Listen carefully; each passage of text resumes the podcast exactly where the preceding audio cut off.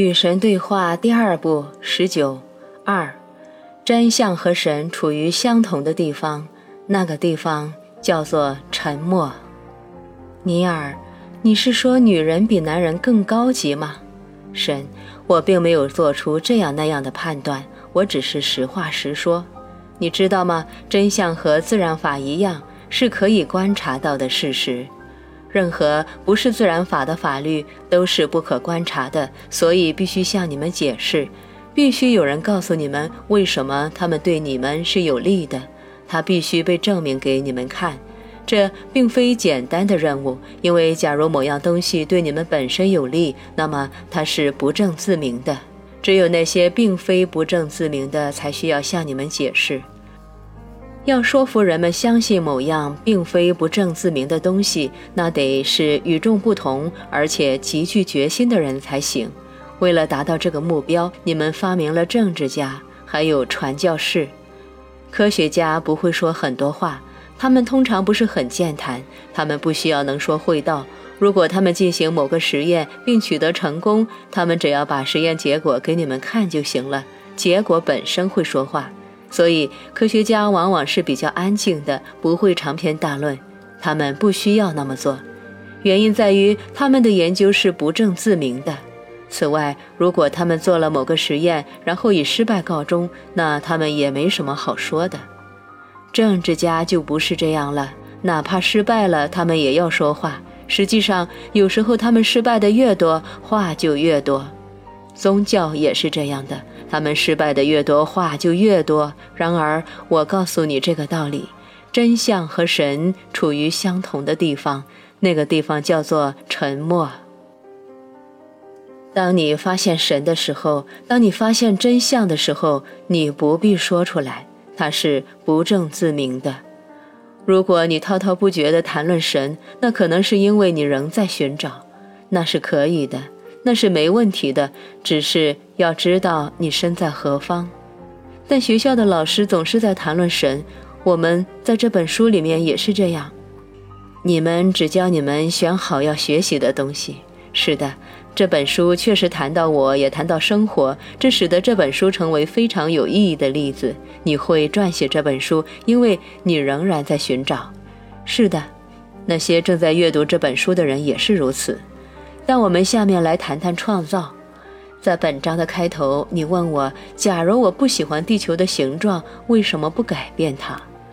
我不会评判你们的所作所为，我只是观察它，然后时不时地描述它，正如我在这本书所做的这样。但现在我必须问你：忘掉我的观察和我的描述吧。你们在这个星球上创造的景象，你也看到了，你有什么感觉呢？你刚才只是拿出一天的报纸，到目前为止已经发现，有些国家拒绝赋予基本的权利给工人。在面临经济衰退的德国，富者愈富，贫者愈贫。美国政府不得不强行迫使业主遵守公平住房法案。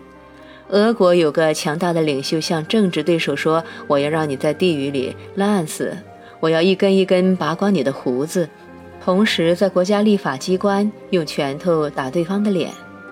这报纸还有什么文章能让我见识你们的文明社会吗？有啊，A 十三版的头条新闻是安哥拉内战中最痛苦的是百姓。该报道的副标题是在叛乱地区，上层阶级挥金如土，平民百姓食不果腹。够了，我能想象得到情况是什么样的。这只是一天的报纸吗？这只是一天的报纸中的一叠，我还没翻完 A 叠呢。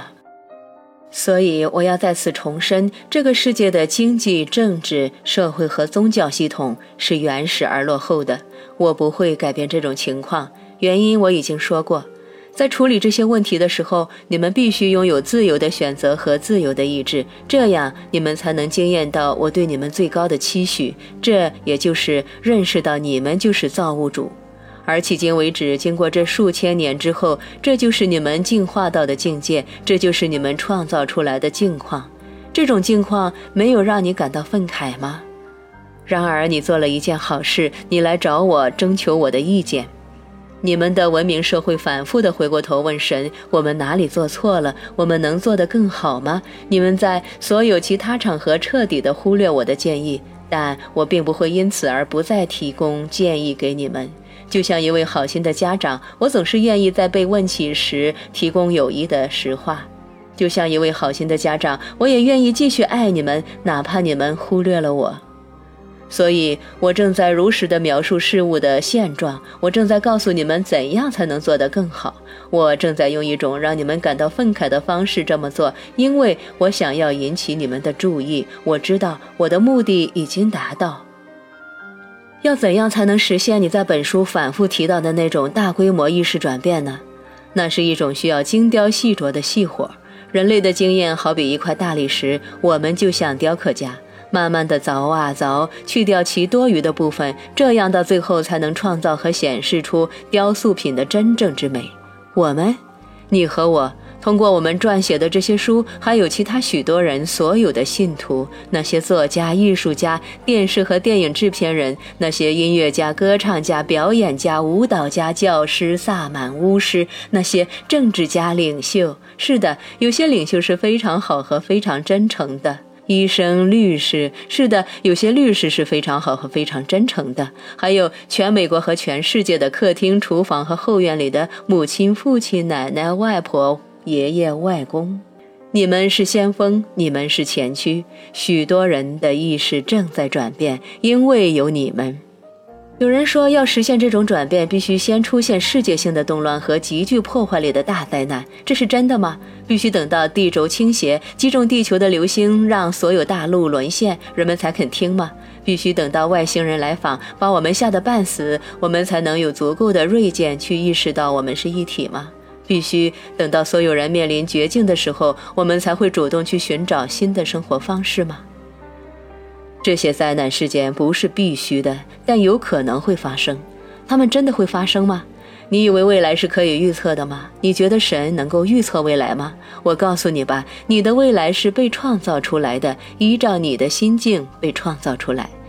但前面你说过的，在时间的真实本质中，未来是不存在的。所有事情都是即时发生的，发生在永恒的此刻，是这样的。那我要问你，此刻是否存在着那些地震、洪灾和撞击地球的流星？可别说你虽然是谁，你也不知道。你想要这些事情发生吗？当然不想了。但你说过的，凡是将要发生的事情，都已经发生过，而且正在发生。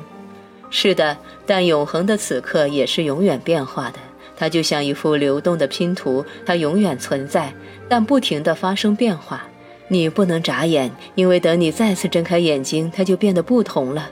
看呐，快看，看到了吗？它又发生变化了。我不断地在变化。是什么让你发生变化呢？你们对我的想法啊，你们对一切事物的思维，会促使一切事物发生改变，立刻的改变。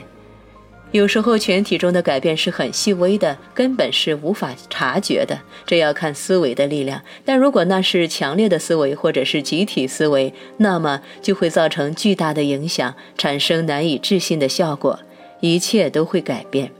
那么，你说到的这种全球性的大灾难到底会不会发生？我不知道会发生吗？你们说了算。别忘了，你们正在选择你们的实在实相。我选择它不会发生，那它就不会发生，也可能会发生。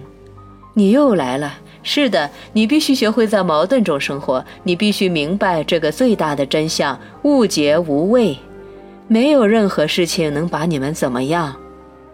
物皆无畏，没有任何事情能把我们怎么样。我会在第三卷解释的。哦，好吧，但我好想现在就听你的解释啊。这里等待你吸收的东西已经够多的了，给你自己一些时间，给你自己一些空间。没有任何事情能把我们怎么样。